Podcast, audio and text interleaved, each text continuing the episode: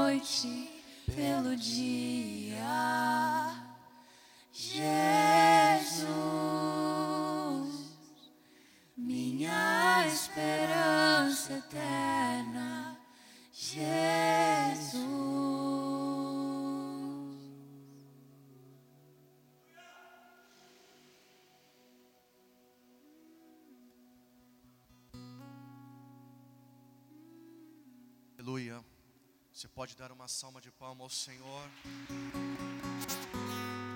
Aleluia.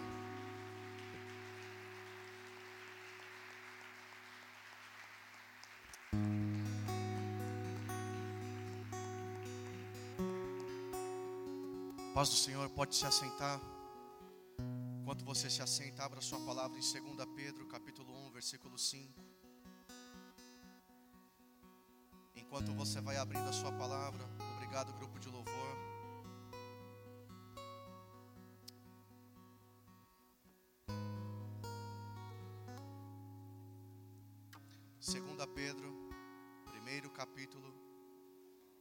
5.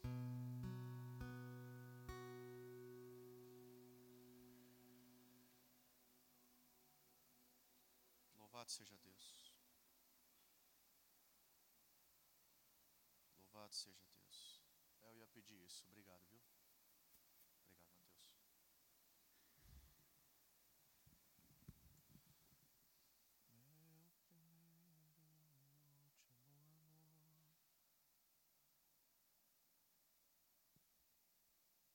Acho que tem algum.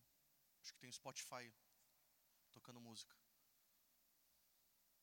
Bem baixinho, parece. 2 Pedro capítulo 1, versículo 5. Oi. Pode. Senhor, obrigado. Obrigado pela tua presença neste lugar. Obrigado pelo louvor. Obrigado, Espírito Santo, pela tua presença. Obrigado por cada vida que se apresentou nesta noite. Guarde os que também não puderam estar aqui. E oramos para que essa mensagem possa ecoar na medida e na fronteira que assim o seu Espírito desejar. Seja honrado, seja glorificado, se conosco neste momento, Senhor. Em teu nome oramos e agradecemos em nome de Jesus. Amém. Glória a Deus.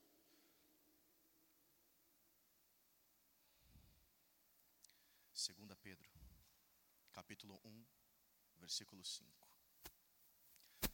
Por causa disso, diz na minha versão.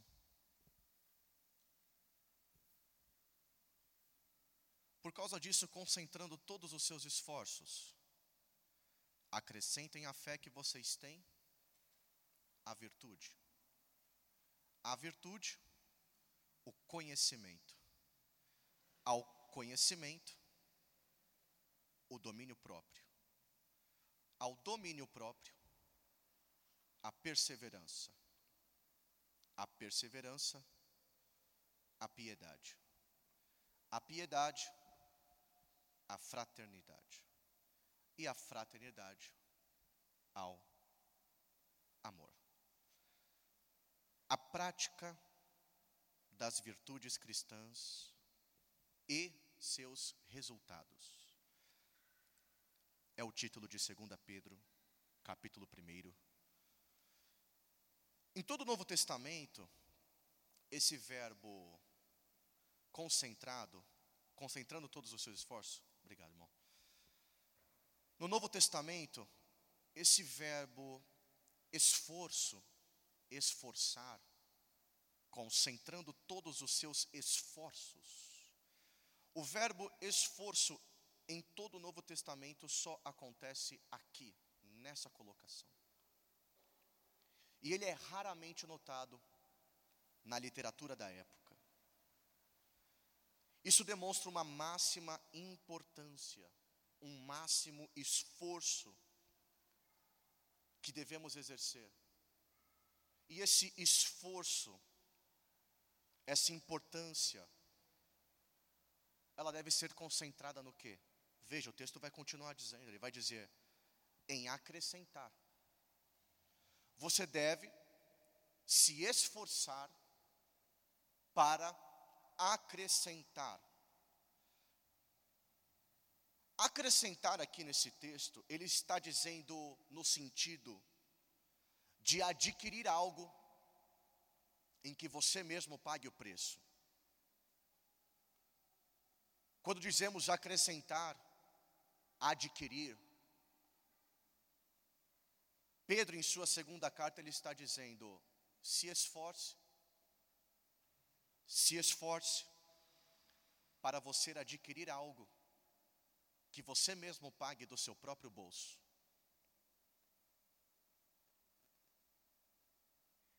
Esse verbo não somente isso, mas ele quando nós dizemos acrescentar a fé, e ele vai continuar essa lista das virtudes,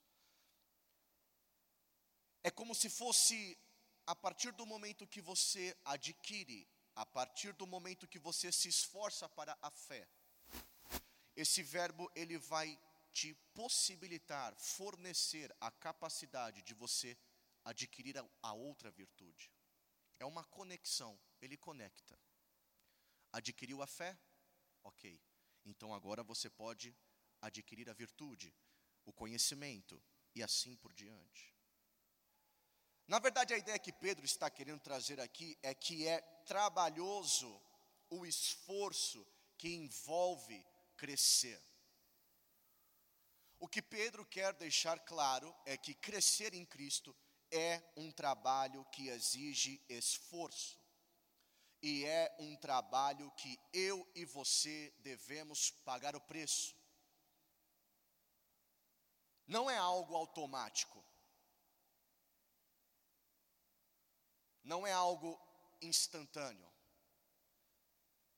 Não é quando eu e você estamos com fome e aleluia, porque nós vivemos na modernidade, isso existe. Você abre uma embalagem de um alimento que fica pronto 15 minutos na air fry. Glória a Deus por isso. Mas Pedro está dizendo que não é assim com as coisas espirituais. Pedro está dizendo que não é automático. Você deve ter um objetivo no seu ministério, na sua vida de oração, na sua vida de leitura, na sua congregação como parte do corpo de Cristo. Você deve ter um objetivo.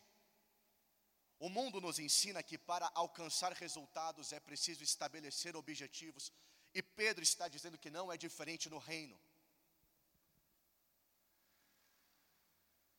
Não somente colocar objetivos, mas se esforçar para cumprir com esses objetivos. Você não ora, você pode colocar um objetivo de orar cinco minutos por dia e se esforçar para cumprir isso você não lê a palavra, você pode colocar um objetivo de ler uma página, uma folha, um capítulo, um versículo e se esforçar. O seu tempo é corrido, a sua agenda é apertada. Você pode colocar como objetivo vir aos cultos de quinta e se esforçar para cumprir com isso. Mas é necessário você estabelecer um objetivo. O que Pedro está dizendo é que não basta simplesmente você andar no automático. E ele vai continuar a apresentar, a partir de agora, ele apresenta uma lista. Então ele diz: Veja só, você deve se esforçar ao máximo para que você venha pagar um, um preço para adquirir o que? O que você está comprando? Segundo Pedro está nos dizendo aqui. O que você está adquirindo?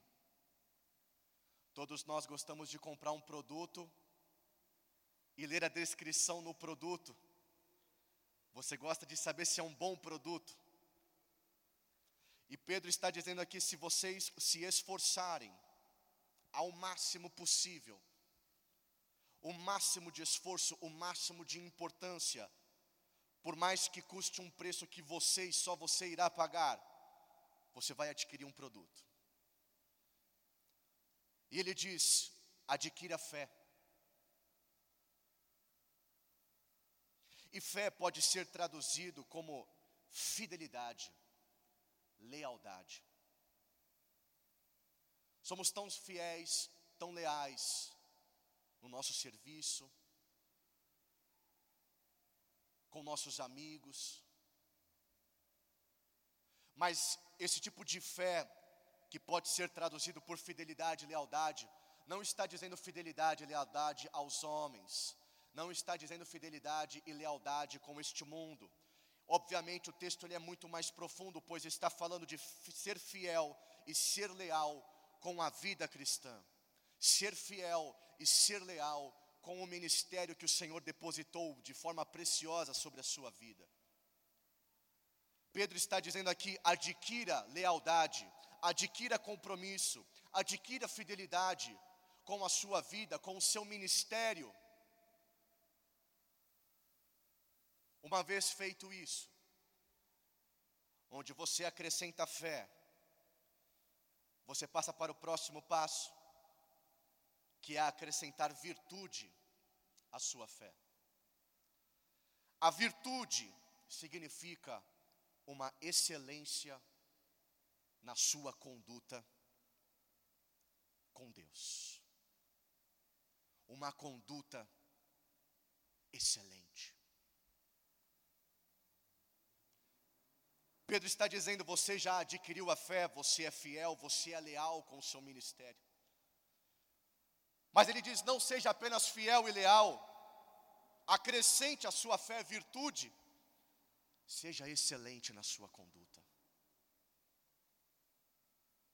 Como nos falta excelência naquilo que nos propomos a fazer. Mas Pedro está dizendo: acrescente isso à sua fé. E uma vez que você acrescenta a fé, somada de virtude, então você pode acrescentar o terceiro item dessa lista de virtudes, que é o conhecimento. Conhecimento, no original, a palavra gnosis, não é simplesmente qualquer tipo de conhecimento. Pedro está dizendo aqui, é uma sabedoria, é um discernimento, é uma percepção, é um feeling, é uma sensibilidade, esse tipo de conhecimento, que você também não adquire, não conquista de forma instantânea, para que você possa ser astuto com as coisas de Deus, Pedro está dizendo: este tipo de sabedoria, este tipo de discernimento, este tipo de sensibilidade, ele é conquistado mediante seu esforço aos poucos.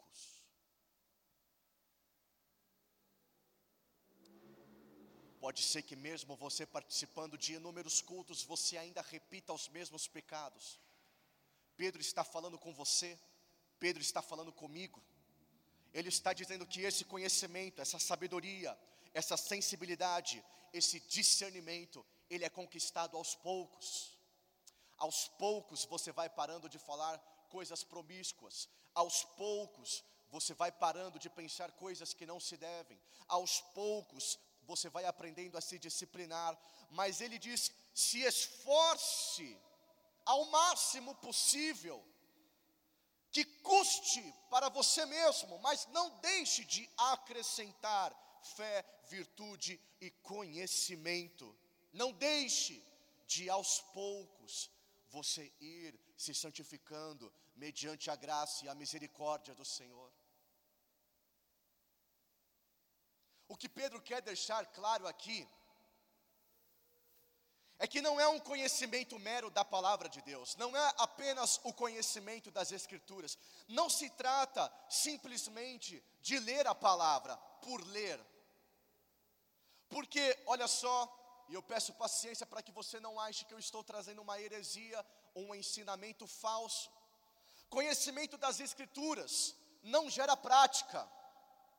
O conhecimento das Escrituras é necessário, evidentemente. Conhecer o texto é fundamental, é claro que é. Mas você pode ler muito e fazer nada. Era esse sentido. Você pode ler aqui acrescentar a virtude conhecimento. Bom, basta então eu ler a palavra. Sim, você deve ler a palavra, mas apenas ler a palavra não é suficiente, porque cabeções por aí que conhecem de A a Z, de Gênesis a Apocalipse, está cheio, mas homens e mulheres de prática são escassos hoje.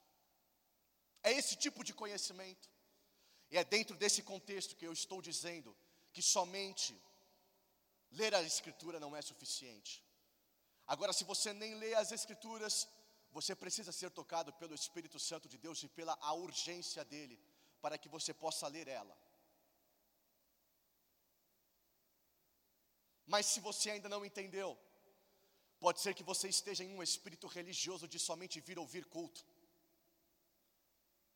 Não adianta você só vir ouvir, nada vai mudar você,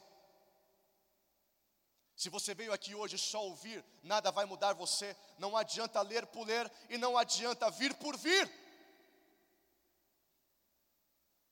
Não adianta você vir aqui hoje, eu vou lá, sei lá, se enquanto você ouve essa ministração, no seu coração não há uma voz dizendo assim: Espírito Santo, o que é que eu posso fazer mediante ao que está me sendo apresentado? Espírito Santo de Deus, mediante ao que eu estou ouvindo da tua palavra, como eu posso mudar a minha atitude? Você está com um espírito religioso a sua mente ainda está segregada, no seu coração ainda há raízes de idolatria, nos seus olhos ainda há máculas, você precisa se santificar. Não basta ler por ler e não basta vir por vir. Sim, é importante você estar aqui, mas eu quero, em nome de Jesus, te alertar sobre o conhecimento que Pedro apresenta na, em sua carta, no primeiro capítulo. Isso não produz caráter. Isso não produz caráter, mudança de postura, mudança de atitude. Caráter significa no dicionário uma forma de agir, uma forma de reagir. Caráter no dicionário significa ter firmeza, ser coerente nas suas atitudes. É sobre este tipo de conhecimento que Pedro está dizendo. Não adianta você mencionar as Escrituras e ser um egoísta. Não perca seu tempo. Não venha para cá apenas por vir. Louvado seja Deus pela Sua presença aqui hoje. Mas eu oro para que você não caia ao longo dos anos da sua vida em um espírito religioso que sente levanta, sente levanta, sente levanta, sente levanta, mas você não tem conhecimento.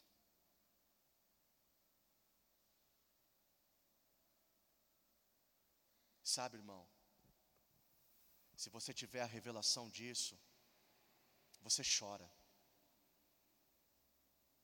Você chora.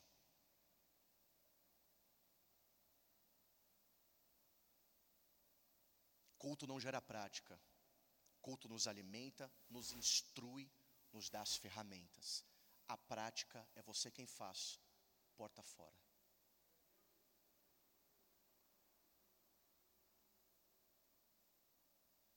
Mas não bastando isso, acrescentar a fé, a virtude, ao conhecimento. Ele vai dizer: adicione ao seu conhecimento, acrescente, concentrando todos os seus esforços.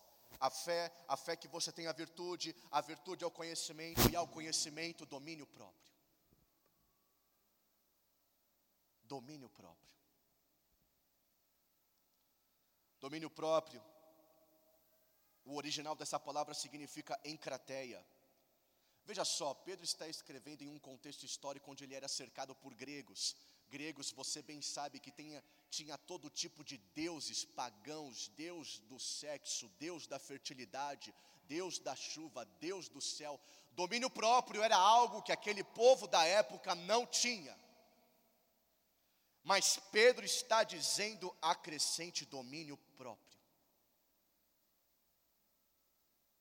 Apesar dos gregos serem pagãos, Eles viam o domínio próprio, eles ouviam sobre o domínio próprio e eles tinham, levavam isso, interpretavam isso como algo extremamente sério, você adquirir domínio próprio. Na verdade, Tiago, em sua epístola, ele já vai dizer da onde é que procede as divisões entre vocês, da onde é que procede as guerras entre vocês, senão nos desejos do seu coração. Ele vai dizer conflitos, a palavra que ele usa, mas se você for puxar a raiz, é esta questão de desejos.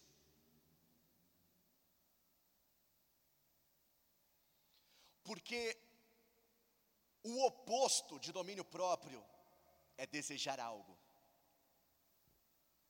E Tiago está dizendo: o oposto de se dominar é desejar, querer algo.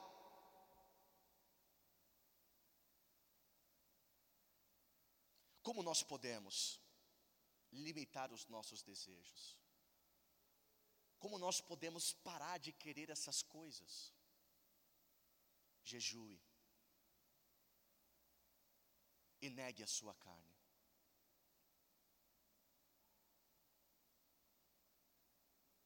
Alguns estudos, alguns escritos da época vão dizer que é exigido esforço, é exigido empenho, é exigido extremo trabalho, é exigido inúmeras tentativas de todas as formas imagináveis para adquirir domínio próprio.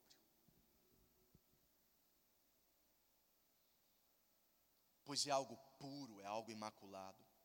Sim, rejeite tudo que esteja ligado à carne. Era isso que Pedro está querendo dizer quando ele, naquele contexto, diz: acrescente domínio próprio, negue a carne, rejeite a carne, rejeite os prazeres, rejeite os prazeres ilícitos, faça um período de jejum, rejeite os prazeres do alimento. Tem gente que é escravo do seu próprio estômago, rejeite os prazeres que não convêm. Talvez assim te seja permitido se aproximar do altar sagrado. Flávio Joséfo, cidadão romano, historiador, apologista judaico romano, descendente de uma linhagem importante de sacerdotes e reis, foi por meio de seus registros de Flávio Joséfo que nós pudemos formar um panorama do judaísmo do primeiro século. Flávio Joséfo esteve presente quando, após a guerra, as tropas do Império Romano destruíram Jerusalém em 70 depois de Cristo. Flávio Josefo estava presente quando as tropas romanas destruíram Jerusalém no ano de 70 depois de Cristo. E o historiador ele fez o seguinte registro: Devemos valorizar, devemos considerar e devemos estimar aqueles que no combate tiveram domínio próprio. E de maneira alguma, os considerar menos gloriosos dos que aqueles que ganharam grande reputação pelas suas conquistas na guerra. Eu gostaria de olhar a sua face e ver um soldado. Eu gostaria de olhar a sua face e ver um semblante de alguém que se domina, seja você homem ou mulher. Eu gostaria de ver sangue nos seus olhos. Eu gostaria de ver certeza da fé. Eu oro para que isso seja gerado na sua vida. Eu oro para que na sua face esteja o reflexo da cruz. Eu oro para que, como alguém que entre em um combate de guerra, você carregue cicatrizes e marcas de vitória, de domínio, de autocontrole, de disciplina, de santidade, de pureza.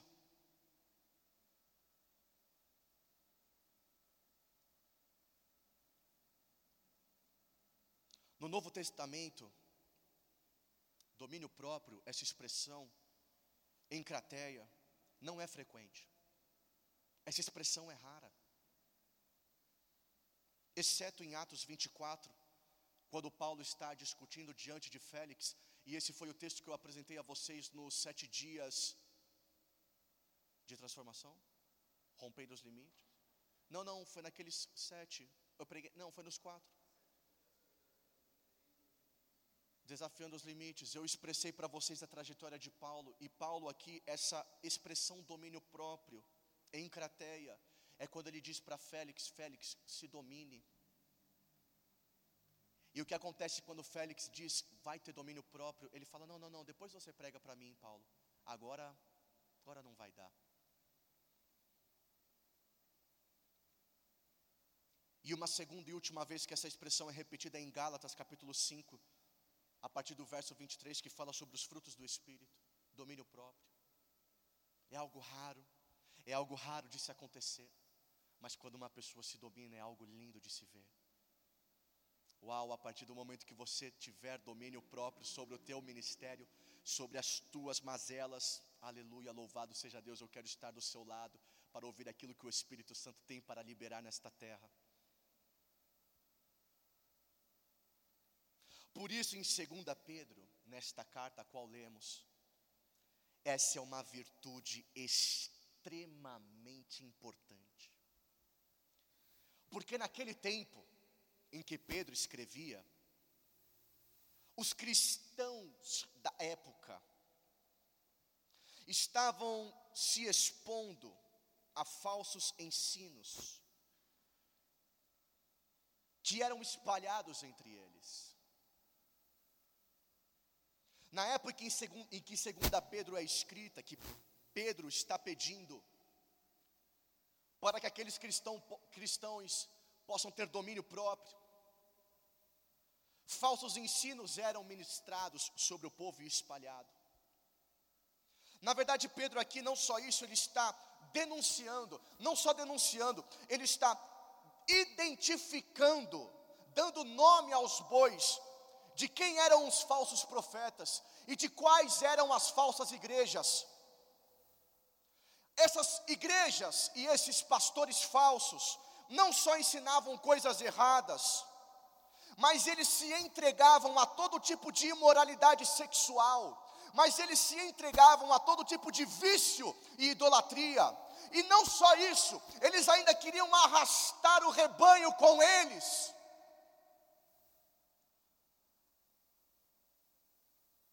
Não só isso, esses falsos pastores da época, essas falsas igrejas, esses falsos ministérios, eles zombavam da esperança que os cristãos, verdade, cristãos verdadeiros tinham, de que Cristo um dia iria voltar.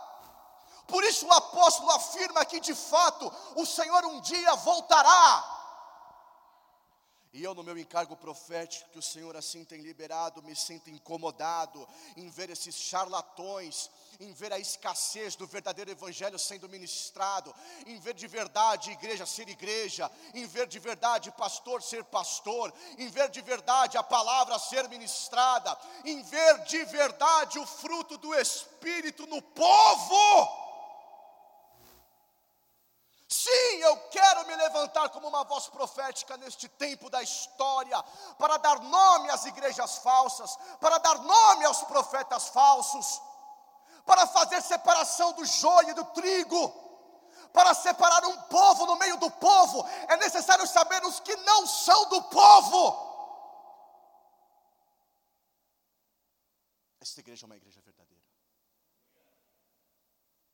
Se você não está acostumado a ouvir uma palavra, eu quero te dizer: esta é uma palavra verdadeira, não porque eu prego, pois o Espírito que está posto sobre nós. Se isso não é algo que nós damos glória, aleluia, vibramos, pulamos, nós estamos alguma coisa errada no nosso espírito, no nosso coração e na nossa mente. Sim, Deus não me tirou da minha loucura que eu vivia de uma vida confortável que eu bem fazia o que eu queria. Deus não me tirou para que eu ficasse quatro, cinco horas com a cara enfiada na palavra. Deus não fez que eu entregasse meu sábado, abrisse mão da minha família. Para que eu ficasse aqui de lero-lero, não, eu vou, em nome do Senhor Jesus, dar nome aos bois: quem é e quem não é, quem são e os que não são, quem é igreja e quem não é, quem é crente e quem não é, quem está ungido e quem não está ungido. Senão eu volto, meu irmão, a pagar 50 consumação, 120 o camarote. Eu não vou perder meu tempo.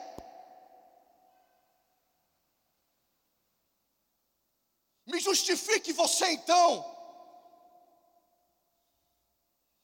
Quando eu leio o Salmo 119, verso 126, já é tempo de entrar em ação.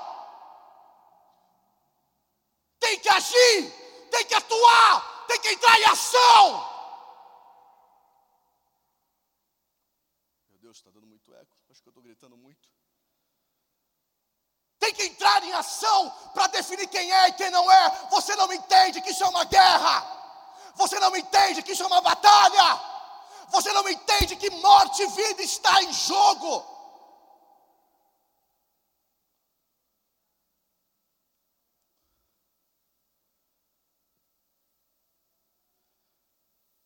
Já é tempo de entrar em ação, ó Senhor, pois a tua lei está sendo violada. Salmo 119. 126. Eu vou atuar. Eu vou atuar. Eu vou atuar. Eu vou agir no nome do Senhor Jesus. E eu oro para que o Espírito Santo desperte em você ação, atitude.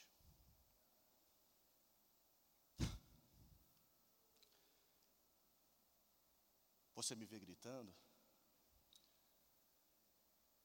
Nesse tipo de mensagem? E podemos pensar que eu estou bravo, cansado, sobrecarregado, de saco cheio. Não. Eu estou como esse salmista. O salmista de número 119, apesar de dizer que já é tempo de entrar em ação porque a lei do Senhor está sendo violada, ele está fazendo um elogio à lei de Deus. O maior presente que Deus deu, o maior presente que você pode receber na face da terra do, do dia que você nasceu, ao dia que você irá morrer, é ter um texto como esse disponível para ler, e não só ler, a conhecer, e não só conhecer, a ouvir o Espírito Santo revelar ao teu espírito. Esse é o maior presente, e era isso que o salmista estava dizendo. Em nenhuma ocasião o salmista reclama, pastor Felipe, por ter que obedecer à lei de Deus. Pelo contrário, o tom do Salmo 119, o tom dominante, a rema do Salmo 119 é alegria, doutor Hudson, é felicidade, porque a lei de Deus não tira a liberdade, muito menos é negativa, ela é fonte de vida. Foi isso que o salmista entendeu, e é isso que, por graça e misericórdia, alguns aqui têm entendido isso. A palavra, a lei, os limites estabelecidos não vêm para tirar a nossa liberdade, não vêm para colocar coisas negativas sobre nós, mas como aquele salmista, eu oro para que você tenha a revelação de que a lei de Deus é fonte de vida, ela é luz, ela é sabedoria, ela é consolo, é liberdade, é esperança, é segurança.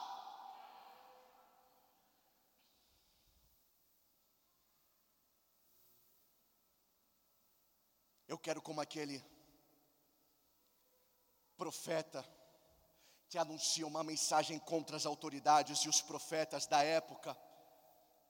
Escutem, líderes e autoridades de Israel, vocês deviam praticar a justiça, no entanto, odeiam o bem e amam o mal. Vocês tiram a pele do meu povo e arrancam a carne de seus ossos.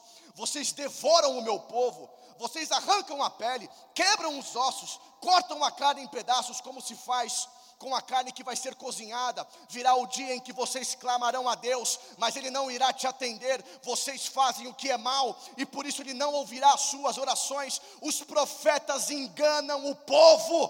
Para os que lhe pegam, para os que lhe pagam, eles prometem paz, mas ameaçam com guerra os que não lhe dão nada. O Senhor diz a esses profetas: em vez de visão, vocês vão ter escuridão, em vez de revelação, haverá trevas. Ei, você é profeta, porque você tem andado em trevas, porque nos teus sonhos não há nada. Você não foi feito para andar em escuridão, mas você foi feito homem e mulher para andar sobre revelação e revelação. Você foi feito para orar e discernir a resposta. Mas vocês, profetas, em vez de revelação, haverá somente trevas para vocês, a luz do dia vai desaparecer para você, e a escuridão da noite cairá sobre sua vida. Os adivinhos e os que dizem o que vai acontecer no futuro vão passar vergonha, não receberão resposta de Deus, e por isso ficarão desmoralizados. Em ah, Shabai, canto lei. Não vamos nos assustar, Vitão, se algumas igrejas e pastores falsos forem desmoralizados nestes tempos.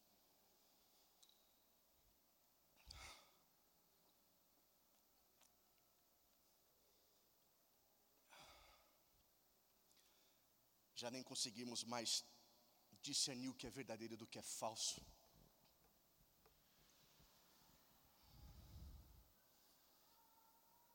Mas como esse texto que eu li, Miqueias capítulo 3, ele libera essa mensagem contra as autoridades e os profetas, mas ele diz assim, pastor Felipe, quanto a mim, o Espírito do Senhor me dá poder, amor pela justiça e coragem para condenar os pecados e a maldade do povo domínio próprio. Ao domínio próprio, adicione perseverança. A perseverança na época, ela era interpretada como uma virtude militar. No sentido de a capacidade de você resistir a uma guerra. Perseverança, essa expressão, esse termo, essa virtude, ela é expressada 32 vezes no Novo Testamento e não é de se esperar o contrário, porque nós lemos e vemos como os cristãos no Novo Testamento foram perseguidos e foi necessário perseverarem. Cada império que se levantava ocorria uma perseguição e eles perseveravam. Por isso o número de repetições dessa expressão e Pedro está dizendo: adicionem perseverança ao seu domínio próprio. Apesar de eles terem essa virtude como militar, Pedro está dizendo aqui que se trata de uma guerra espiritual. É uma virtude que vai firmar o seu compromisso. Pedro está dizendo àqueles cristãos da época: ei, persevere, tenha um compromisso com o Senhor, mesmo em meio às perseguições. Mesmo em meio às perseguições, tenha um compromisso e honre esse compromisso. Tenha, adicione com o máximo esforço, adicione perseverança, resista, mesmo em meio às perseguições, permaneça firme neste compromisso com o Senhor. Não só isso, ele continua dizendo a sua perseverança. Concentre todos os seus esforços para acrescentar piedade. Piedade também é uma virtude rara no Novo Testamento. Ela só aparece mais uma outra vez que em primeira que é em 1 Timóteo, capítulo 6, verso 11 que diz: Mas você, homem de Deus, fuja de tudo isso, siga a justiça e a piedade. Não era uma expressão comum de ser usada. Piedade é o que faz você respeitar as autoridades sobre a sua vida. A piedade é uma virtude que vai estabelecer uma relação sustentável entre Deus e você. mas não só entre a sua relação com Deus, principalmente na sua conduta com o corpo de Cristo. É a piedade que vai fazer você respeitar as autoridades. E ele vai dizer acrescente a sua piedade, fraternidade. Fraternidade vem de uma palavra chamada Filadélfia. Não é a Filadélfia que vocês estamos habituados em Apocalipse. Filadélfia, na verdade, é uma expressão que diz afeto de família, afeto familiar.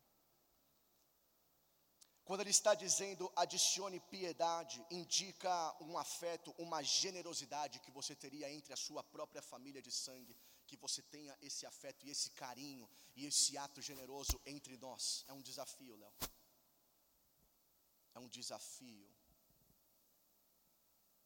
nos tratarmos como família, de fato. É um desafio. Família briga, família se desentende, família não concorda mas é família.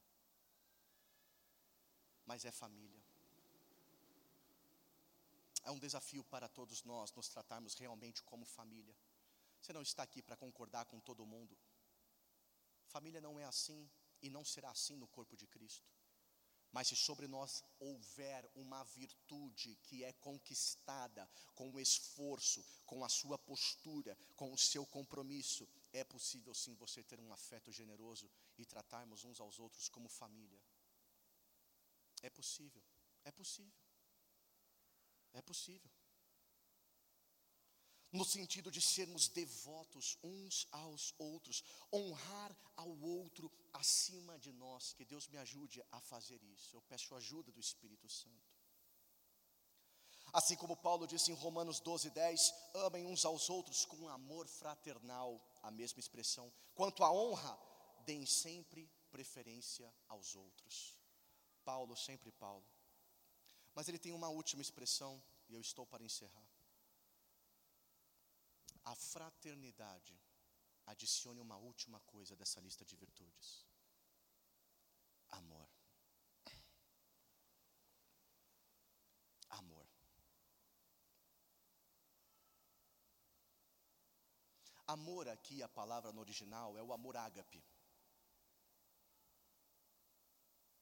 E essa virtude é a virtude, por assim dizer, chefe, a maior virtude, a virtude das virtudes. Pasmem, Paulo vai dizer que amor é maior que fé. Paulo vai dizer que amor é maior que fé. Como, Nath, se sem fé é impossível agradar a Deus? Paulo está dizendo que amor é maior que fé. Paulo não só isso, Paulo está dizendo que amor é maior do que conhecer. Amor é maior do que conhecimento. 1 Coríntios 13, ainda que eu fale a língua dos homens e dos anjos, se eu não tiver amor, serei como bronze que soa, como símbolo que retire, que retire, que retire Ude, Vitão, estávamos conversando sobre isso.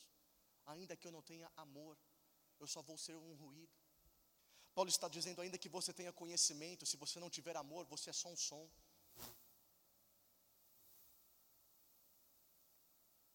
No mesmo capítulo, em 1 Coríntios 13, no versículo 13, Paulo vai dizer: Agora, pois, permanece a fé, esperança e amor. Estes três, porém, o maior deles é amor. Permanece esperança, fé e amor. Maior que esperança, maior que fé é amor. Uau! Acontece que não sei se vocês notaram, nós estamos falando de uma lista de virtudes. Não uma lista de sentimento. É importante você fazer essa separação domínio próprio, perseverança. E tudo isso que eu mencionei a você não é uma lista de sentimento, é uma lista de virtude. Amor é uma virtude, amor não é um sentimento. Amor é uma virtude, amor não é um sentimento.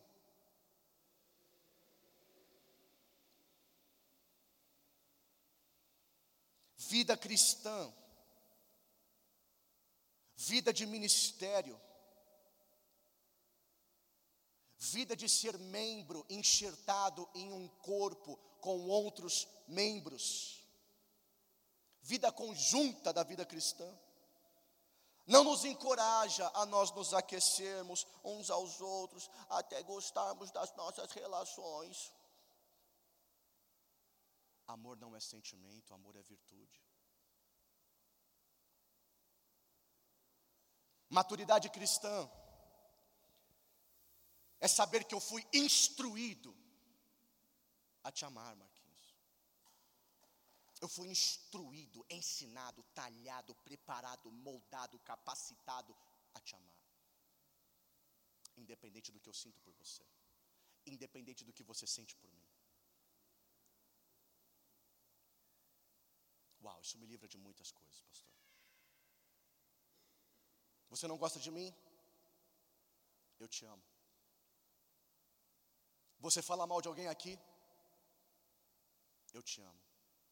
Judas, meu amigo, o que você veio fazer aqui? Você sai desta casa e fala mal? Eu te amo. Não precisamos concordar uns com os outros. Não precisamos dar os bracinhos e ficar quentinho, juntinho, eu e você, e pensar igual e falar igual.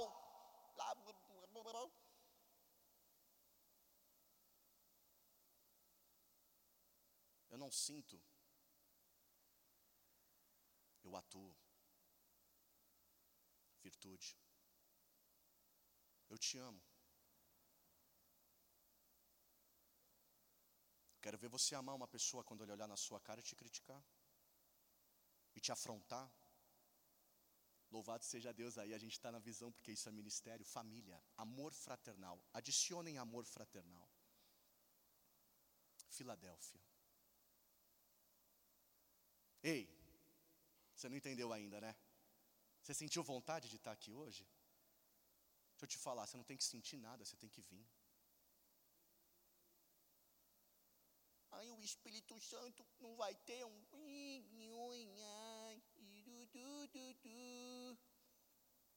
Não vai ter mensagem profética. Glória a Deus quando tem. E o Espírito Santo faz isso. Mas hoje ele não quer que você sinta nada, ele só quer que você saiba. Amor não é sentimento. Amor é uma virtude. Maturidade cristã é entender que você é instruído a amar os outros. Instruído. Você é graduado, formado, PhD, mestrado em amar aos outros, mesmo apunhalando você pelas costas, mesmo não apostando em você, mesmo esperando a sua queda, mesmo te julgando. Eu te amo. Amor não é sentimento, amor é virtude. Há tempos eu já me desprendi de sentir vontade de alguma coisa no reino de Deus. Vai orar toda vez que você sentir vontade de orar você não vai orar nunca. De cem vezes que você orar, dez, se não muito, você vai sentir vontade de orar. Mas quando você começar a orar, porque você entendeu que amor não é sentir, amor é agir, atuar, você vai terminar a sua oração de 10, 15 minutos, 20, 30, 40, uma hora, duas horas, três horas, um dia, dois meses, um ano. Você vai abrir os seus olhos e sabe o que você vai sentir? Nada. Mas você vai dizer: Eu agi.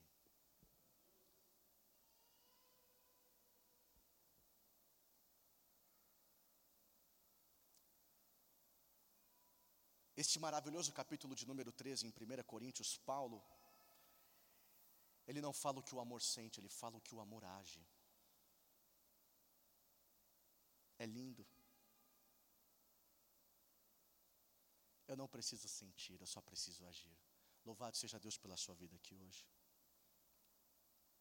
E para finalizar, ao término disso, pode ficar de pé.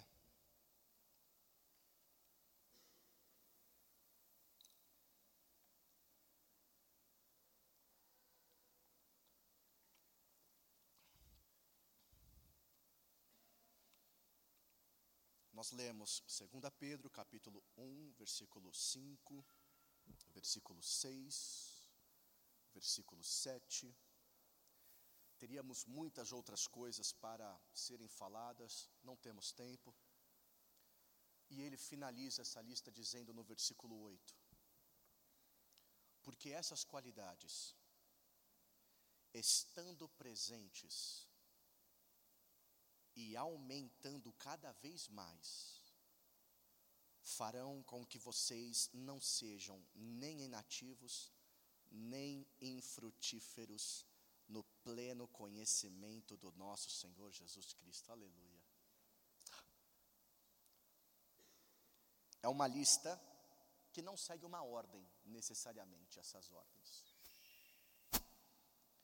Na verdade, essa lista ela simplesmente indica que a vida cristã ela é um processo. Tá tudo bem, cara. Vive teu processo dia agora. Vocês com certeza não me veriam assim dez anos atrás. Tenho certeza disso. Aliás, eu estava aqui brincando com o pastor Felipe. Eu lembro de um dia, de um retiro que nós tivemos do LPE, eu acho. E eu simplesmente, Leozinho, era meu dia de pregar. Eu lá na hora de pregar, eu era o cara que ia pregar. E eu falei assim: Deus não falou nada comigo, não tenho nenhuma palavra hoje. Passei o microfone para o pastor Felipe.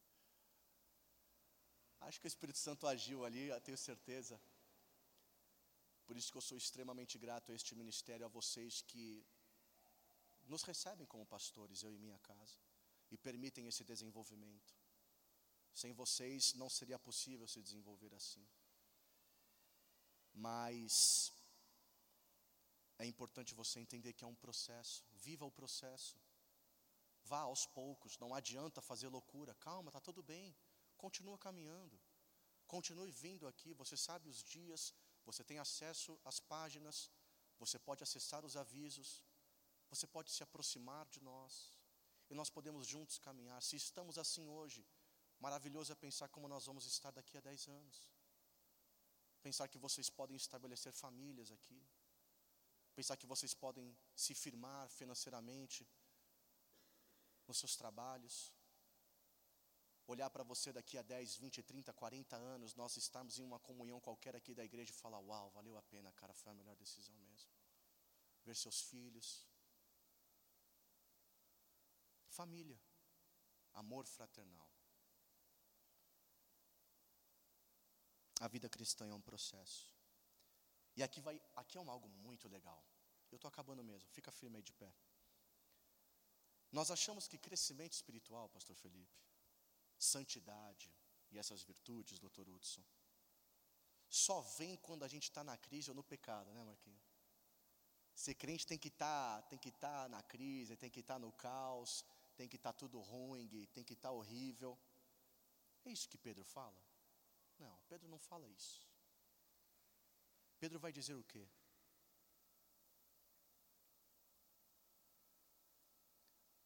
Quando essas qualidades estiverem presentes, que ela aumentem cada vez mais. Fica bom o negócio. Conhecimento, domínio próprio, perseverança. Vai, vai, você vai, você vai andando nisso, irmão. E você vai crescendo dentro disso. Você não vai para baixo. Você não precisa pecar, você não precisa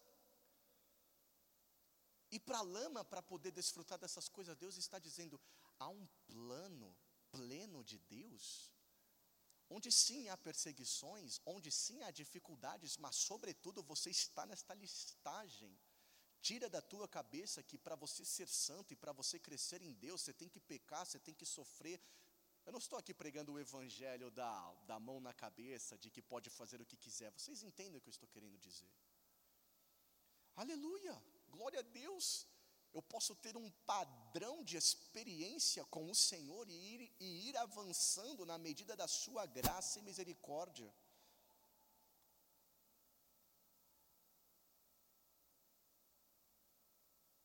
É como, e eu termino aqui, se Pedro estivesse dizendo: se você tomar posse dessas qualidades, sua vida com Cristo irá tomar outra medida. É resultado garantido. Você vai ter. Senhor, obrigado por tua palavra. Espírito Santo, que não tenha sido eu, mas o poder que apenas o Senhor pode operar. Te agradecemos Pedimos a Sua graça, a Sua misericórdia para conseguirmos acrescentar essas virtudes descritas em 2 Pedro, primeiro capítulo, Pai. Guarde-nos em paz, nos dê uma boa noite de descanso.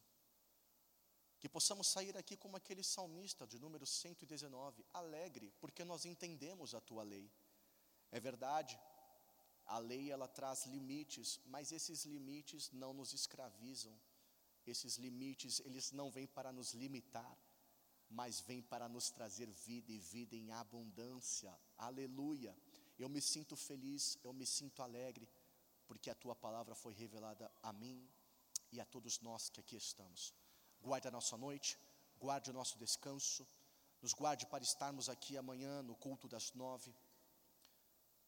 E que o grande amor de Deus e a gloriosa graça do nosso Senhor e Salvador Jesus Cristo e que a doce comunhão com o Espírito Santo esteja com o povo santo de Deus que crendo diz. E nós queremos dizer que se Deus é por nós, quem será contra nós? Ninguém. Deus te abençoe. Todo ao Senhor.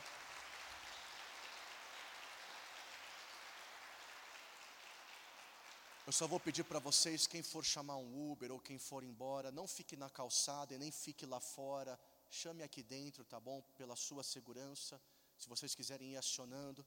Acabei de receber uma mensagem aqui da irmã, da, da Sueli. Está lá fora o Léo esperando vocês, tá bom? Quando acabar o culto, avisa meus filhos que o Léo está lá fora esperando eles, por favor. Então acho que ele está lá fora, lá o Léo, tá? Deus te abençoe, galera.